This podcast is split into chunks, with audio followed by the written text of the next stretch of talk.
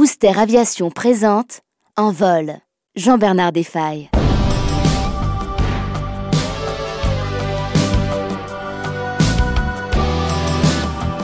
Je viens de relire pour la énième fois un livre magnifique paru en anglais en 1969 et traduit en français seulement dix ans plus tard, Les Crêtes de la mort de Jack Bruton, commandant d'une escadre de chasseurs-bombardiers pendant la guerre du Vietnam.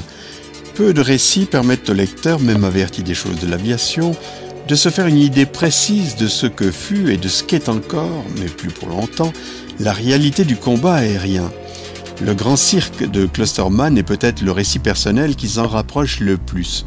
L'as français aux 33 victoires avec la RAF pendant la Deuxième Guerre mondiale est celui qui a le mieux transmis par ses mots le bruit, la fureur et la tension qu'ont connu tous les pilotes de guerre dans leur étroit habitacle. Pierre Clusterman, justement. Il a préfacé le livre de Jack Bruton, reconnaissant dans le comportement, les réactions et les commentaires de son camarade et cadet de 4 ans tout ce qu'il avait lui-même vécu aux commandes des machines les plus modernes de son époque. Une fois attaché au siège éjectable, parachuté, sanglé, casque ajusté, verrière refermée, le pilote est soudain seul, écrit le français. C'est la solitude absolue du duelliste, sachant qu'une fois le fer lié, il n'y a d'issue que dans la mort. Ils sont peu nombreux ceux qui, au petit matin, épée à la main, sont capables de fixer le reflet de l'acier dans les yeux de l'homme qu'il faut tuer ou qui vous tuera. Peu nombreux sont ceux qui peuvent faire face dans un ciel sans abri à un avion ennemi rapide et silencieux comme une truite, dangereux comme un cobra. Peu nombreux sont ceux qui oseront, jour après jour, des mois durant, affronter l'œil chercheur et froid des missiles qui surgissent du néant, robots programmés pour tuer, glissant sur les rails invisibles du radar. Pour Klosterman, Bruton est définitivement l'un des siens. Diplômé officier de West Point, Bruton termine sa formation de pilote de chasse opérationnel en 1945, trop tard pour participer à la guerre aérienne contre l'Allemagne nazie avec son unité équipée de P-47 Thunderbolt. Stationné en Bavière, il prend très vite la température de la guerre froide mais c'est en Corée où il part comme volontaire qu'il va faire ses premières armes aux commandes du Lockheed F-80 Shooting Star, le premier jet construit en grande série pour l'US Air Force. Mais le F-80, l'étoile filante, est déjà obsolète face aux MiG fournis par l'Union soviétique à la Chine et à la Corée du Nord. Bruton apprend vite, plus vite que nombre de ses camarades qui se laissent piéger par les conditions météorologiques effroyables du pays du matin calme, par le relief montagneux inextricable, par une DCA omniprésente et par des chasseurs MiG maniables, rapides et efficaces, surtout entre les mains de pilotes aux yeux bleus, les instructeurs soviétiques. Dans l'immense désordre que provoque dans le sud de la Corée cette guerre surprise déclenchée par les nordistes, on se souvient du film MASH de Robert Altman, les effectifs des pilotes de chasse engagés à la va-vite s'amenuisent à une vitesse effrayante, et pas toujours par leur faute ou celle de l'ennemi. Les ordres contradictoires, les décisions absurdes d'état-major bureaucratique provoquent des saignées mortelles au sein des escadrons de la force onusienne. Après des mois de ce régime entre la poche de Pusan et la frontière chinoise, après plusieurs dizaines de missions à son actif, il est amené à diriger une petite équipe de quatre pilotes chargés de tester en opération une nouvelle fusée air-sol non guidée proposée par le fabricant d'armes suisse Earlycon. À bord de F-84 Thunderjet, ainsi armé, le groupe obtient des résultats sensationnels contre les chars et les convois ferroviaires nord-coréens. Mais les vainqueurs ne sont pas toujours du même côté. Lors de l'attaque d'un train, Bruton et son ailier sont pris pour cible par une DCA ennemie particulièrement affûtée. Attention, flaque, dégagez à gauche, hurle le leader. Je suis en plein sur l'objectif, répond l'équipier qui poursuit sa route. Quand Bruton, en pleine ressource, regarde sur son épaule pour chercher son ailier, il ne voit qu'une boule de feu orange là où devrait être l'avion de son ami. La sensation provoquée par la vision d'un copain qui disparaît ainsi est indescriptible et vous plonge dans un état proche de celui d'une bête furieuse. J'étais malade et j'étais fou, et je ne pensais qu'à une seule chose, détruire ceux qui avaient abattu mon ami. Autre frustration des expérimentateurs, la nouvelle arme ne sera pas adoptée par le Pentagone, elle le sera en revanche par d'autres pays, dont certains du pacte de Varsovie. Tout ça pour ça.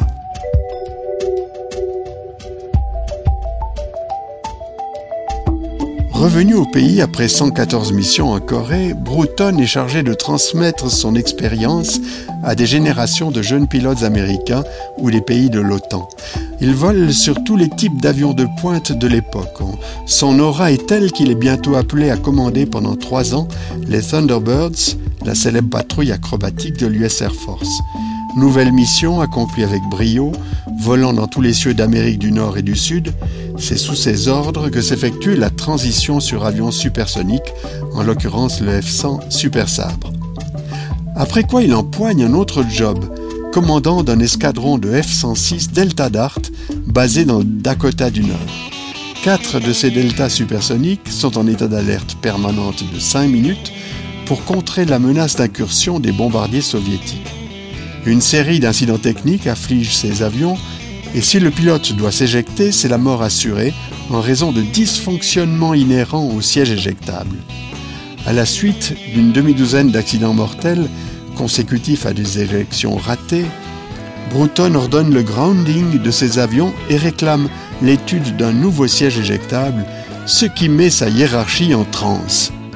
Quand son supérieur direct le fait auditionner et lui demande de lever l'interdiction de vol, il répond Général, si vous me donnez l'ordre d'arrêter le grounding, je me plierai aussitôt à votre décision. Mais vous aurez sur la conscience la mort du prochain pauvre diable qui doit s'éjecter.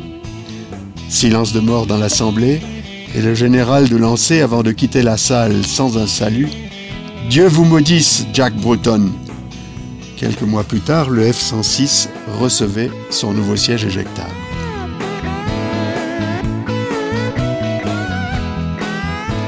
C'est au Vietnam que Bruton donnera toute la mesure de ses talents de pilote et de meneur d'hommes. Volontaire pour aller au combat, il commande une escadre de F-105 Thunder Chief, le plus puissant monoréacteur d'attaque de l'époque. Alexandre Kartveli, l'ingénieur en chef d'origine géorgienne de la société République Aviation, avait dessiné cet avion supersonique autour d'un réacteur qui développait 12 tonnes de poussée, un record à la fin des années 1950. Et à la faveur du conflit en Indochine, le vecteur nucléaire se transforme en chasseur-bombardier classique, digne successeur des Thunderbolts, Thunderjets et Thunderstreaks, développés depuis plus d'un quart de siècle par le même constructeur. Les F-105, les déployés en grand secret en Thaïlande sur deux bases, Korat et Takli, à 200 km au nord de Bangkok, sont chargés d'attaquer et de détruire des objectifs militaires de la région de Hanoï. Mais le gouvernement américain impose des contraintes sévères aux opérations aériennes. Interdiction d'attaquer des positions au nord de la capitale nord-vietnamienne, proche de la Chine, défense de toucher aux digues du fleuve Rouge, interdiction de toucher aux bases aériennes d'où décollent les MiG-21, Impossible de tirer sur les bases de missiles solaires, sur les bateaux russes déchargeant du matériel militaire à Haiphong ou dans d'autres ports. De plus, Washington ordonne aux pilotes de bombarder les mêmes objectifs aux mêmes heures selon des itinéraires immuables. Ce serait la source d'une véritable hécatombe parmi les deux escadres de F-105 basées en Thaïlande. 350 appareils sont détruits entre 1965 et 1970 et les deux tiers des pilotes abattus ou accidentés sont tués ou faits prisonniers. C'est dans ce contexte extraordinairement tendu où chaque mission s'apparente à un jeu de roulette russe que s'intègre le récit de Jack Bruton. Toutes les pages mériteraient d'être lues et méditées, y compris par les vats en guerre, y compris par les pacifistes donneurs de leçons, et surtout par les états-majors qui envoient sans état d'âme de jeunes hommes au casse-pipe je me contenterai de lire le récit d'une opération qu'il dirigea contre une concentration de matériel militaire ennemi qu'il avait pu observer lors d'un vol précédent. Le décollage dans le noir se déroula sans anicroche, et au moment où nous parvînmes à l'altitude voulue, les premières lueurs du jour se devinaient à l'horizon. Le ravitaillement, par contre, fut une autre paire de manches. Ce fut le pire qu'il m'ait été donné de vivre. De violents orages nous avaient assaillis sur toutes nos routes de ravitaillement. Commençant à bourgeonner dès le ras du sol, les cumulonimbus étaient déjà montés à une altitude de plus de 35 000 pieds, 11 500 mètres, aux petites heures du matin. Il était tout simplement impossible de les éviter, et bien que je me sois désespérément efforcé de contrôler les nombreux chasseurs et avions citernes secoués en tous sens, tout se présenta dans le désordre. Le ravitaillement en vol par les KC-135 des chasseurs, lourdement chargés de bombes, est une opération délicate par temps clair. De l'avis même des pilotes, il devient scabreux, voire suicidaire, lorsqu'il est pratiqué au milieu des turbulences d'un orage tropical. Ce jour-là, les dieux étaient avec Bruton et ses hommes, puisque cette phase de la mission se termina sans accident de façon miraculeuse, grâce à une éclaircie entre deux couches nuageuses de 300 mètres de haut et de 3 km de diamètre. Après nous avoir tellement malmenés, poursuit Bruton, le temps se rangea de notre côté. Bientôt une éclaircie me révéla la vallée que je cherchais. Tout paraissait semblable au jour précédent. Je reconnaissais mes objectifs, c'est-à-dire les batteries de DCA qui m'avaient mouché la veille et qui représentaient pour moi un défi personnel et professionnel. Je survolais la route où j'avais mitraillé les camions et me plaçais bien en vue des canons qui m'avaient atteint. Je voulais m'assurer que les Nord-Vietnamiens ne les avaient pas déplacés et pour cela je servis à nouveau d'appât aux servants des pièces. Ceux-ci eurent la réaction attendue et comme la veille, toute la vallée s'embrasa mais cette fois j'étais prêt. J'effectuai l'un des plus beaux piquets de ma carrière, et lorsque je repris de l'altitude et regardai par-dessus mon épaule, j'eus la satisfaction de constater la destruction complète de ma cible. Tandis qu'il observe en altitude avec fierté les attaques successives des autres avions de son escadre sur des camions, des dépôts de munitions et de carburant, ainsi que sur un radar, il aperçoit d'autres bâtiments qui n'ont pas été touchés. Il décide de les attaquer au canon, la seule arme qui lui reste, extrait toute la puissance de son réacteur avec sa réchauffe et pique sur son dernier objectif, entraînant avec lui les trois équipiers de sa double patrouille. Au moment où j'amorçais mon piquet, écrit-il, je compris trop tard que j'étais piégé. Au bout de ma trajectoire se dressaient les montagnes à l'extrémité de la vallée, là où se situait l'emplacement présumé du radar. Lors de toutes nos attaques de la veille et de ce jour-là, aucun tir n'était parti de cette zone. Mais à présent, l'espace qui me séparait des collines vertes était saturé de traînées rouges de balles traçantes tirées du sol. Elles foisonnaient et venaient dans ma direction. Je me demandais d'où diable avaient surgi ces tireurs, mais n'eus pas le loisir de m'apesantir sur le sujet. Tout à coup, sous le choc d'un impact, mon appareil fit une embardée sur la gauche, et avant même que j'aie pu réagir, il en refit une autre. Instantanément, le voyant du tableau de bord signalant le feu quelque part dans mon avion s'illumina. Du coin de l'œil, je surveillais les jauges de pression hydraulique des commandes. Sans pression, j'étais perdu, et il n'y aurait plus eu moyen de contrôler mon monstre qui piquait du nez. Le manomètre du système principal était à zéro, celui du système secondaire tendait aussi vers zéro, j'avais perdu la plupart des dispositifs nécessaires à un pilotage normal et le seul élément qui me permit de garder le contrôle se résumait à un troisième système hydraulique de secours beaucoup plus faible qui donnait déjà des signes de fatigue. Bruton, furieux et affolé, engagé dans sa passe de mitraillage à bord d'un avion qui peut d'un instant à l'autre se transformer en projectile non guidé, persiste et poursuit son attaque, tandis que son coéquipier lui lance Hé leader, vous avez été touché, vous êtes en flammes, des morceaux tombent de votre appareil. Je le sais bien, pense le commandant d'escadre, qui continue sur sa lancée et vise sa cible avec son canon Vulcan de 20 mm, capable de tirer une cadence de 6000 coups minutes. Je lâchais à peu près 500 projectiles sur l'objectif, puis je pensais à sauver la peau de mes fesses. De manière très progressive, je tirais sur le manche, les yeux rivés sur le manomètre du troisième système hydraulique. C'était la manœuvre décisive. Si l'appareil ne répondait pas, il ne me restait qu'à tenter une éjection à grande vitesse, perspective peu engageante. L'aiguille battait, indiquant une faible pression, mais elle ne tomba pas à zéro et le nez de mon avion se redressa lentement. M'arracher de la proximité du sol était alors tout ce que je souhaitais et ce fut tout ce que j'obtins.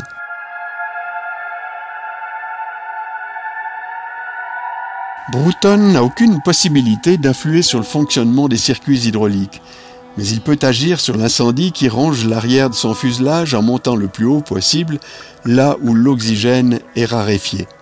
Il est encore à proximité de la DCA adverse quand il entend son ailier lui dire Hé chef, vous ne pourriez pas tenir la pause un instant Je voudrais prendre une photo en couleur de votre monstre avant qu'il vous foire entre les pattes. Humour de chasseur qui détend provisoirement l'atmosphère. Avec ce qui lui reste de puissance dans son moteur, il remonte à 7000 mètres d'altitude. Comme son avion est en feu, impossible de se ravitailler en vol, les avions ravitailleurs bourrés de carburant ne peuvent prendre ce risque mais les jauges du F-105 blessé lui indiquent qu'il est en mesure de gagner un aérodrome intermédiaire au nord de la Thaïlande. Son ailier prend contact à sa place avec l'aérodrome de dégagement et avec le service de sauvetage qui envoie à sa rencontre un Skyraider, un robuste avion à hélice chargé de le protéger s'il doit s'éjecter en attendant l'arrivée éventuelle d'un hélicoptère. Dès que je réussis à me maintenir en palier dans l'atmosphère raréfiée, dit Bruton, j'entrepris en douceur une série de glissades et de dérapages pour tenter de dévier les filets d'air de la partie arrière de l'appareil dans l'espoir d'étouffer le feu. Après dix bonnes minutes durant lesquelles je ne quittais pas des yeux l'abominable alarme rouge d'incendie, celle-ci clignota et s'éteignit à plusieurs reprises. La tentation était grande alors d'amplifier les manœuvres devant ce premier signe de réussite mais je me contraignis à agir avec modération sur le système hydraulique restant, dont les sautes d'humeur m'étreignaient le cœur toutes les 90 secondes. Je continuais prudemment mes glissades et embardées, le signal rouge clignota à une cadence accélérée avant de s'éteindre pour ne plus reparaître. Le sauvetage ne tient encore qu'à un fil il reste près de 200 km à parcourir. L'espoir pourtant renaît c'est compter sans les orages qui s'interposent entre l'aérodrome de secours et l'avion blessé, incapable d'affronter les turbulences qui font rage dans les cumulonimbus. À regret, Bruton doit contourner ce nouvel obstacle qui rallonge le trajet de 150 km, tandis que la pluie tombe en cataracte de la base des nuages. De surcroît, le contrôleur au sol lui communique le plafond au-dessus de l'aérodrome de diversion, 700 pieds, soit 210 mètres. Il ne manquait plus qu'une percée aux instruments sur un terrain non équipé, se dit Breton, mais je n'avais pas le choix et ne disposais pas de carburant pour me rendre ailleurs. Mon aimable contrôleur me guida sur une bonne trajectoire d'approche et je crois n'en avoir jamais réussi une aussi satisfaisante. Plus je me rapprochais du sol, plus les excentricités de la pression s'aggravaient. Lorsque j'abandonnais l'altitude à laquelle j'aurais pu encore m'éjecter, j'essayais de ne plus regarder le manomètre, mais je ne pouvais m'arracher à sa contemplation. Je sortis mon train d'atterrissage in extremis après m'être assuré d'atteindre l'extrémité de la piste. Les trois merveilleux voyants verts du tableau de bord s'allumèrent, indiquant train sorti et verrouillé. Un message radio brouillé de son équipier le trouble dans cette phase ultime du vol. Une pensée me hantait. Un autre organe de mon oiseau blessé avait peut-être été touché, ce qui empêchait le train d'atterrissage de se verrouiller. Je tirais sur le manche, tandis que j'écarquillais les yeux pour contrôler encore une fois les trois voyants verts. J'obtins ce réconfort inutile, mais j'avais compromis l'équilibre précaire de mon appareil. L'aiguille du manomètre amorça sa descente, les commandes se durcirent, et je me dis que tout était consommé. J'avais amené mon avion en bout de piste et il me lâchait à l'ultime seconde. Lui et moi n'aurions formé qu'une grosse boule de feu orangée à l'extrémité du terrain si les commandes s'étaient bloquées à cet instant. Mais l'appareil eut un dernier sursaut et je réussis à le plaquer au ciment. Le parachute de queue fonctionna, les freins de secours fonctionnèrent et je réussis même à virer en milieu de piste. En la quittant, j'enfonçai le bouton de la radio et dis au micro Merci petit Jésus, je te reprends maintenant les commandes.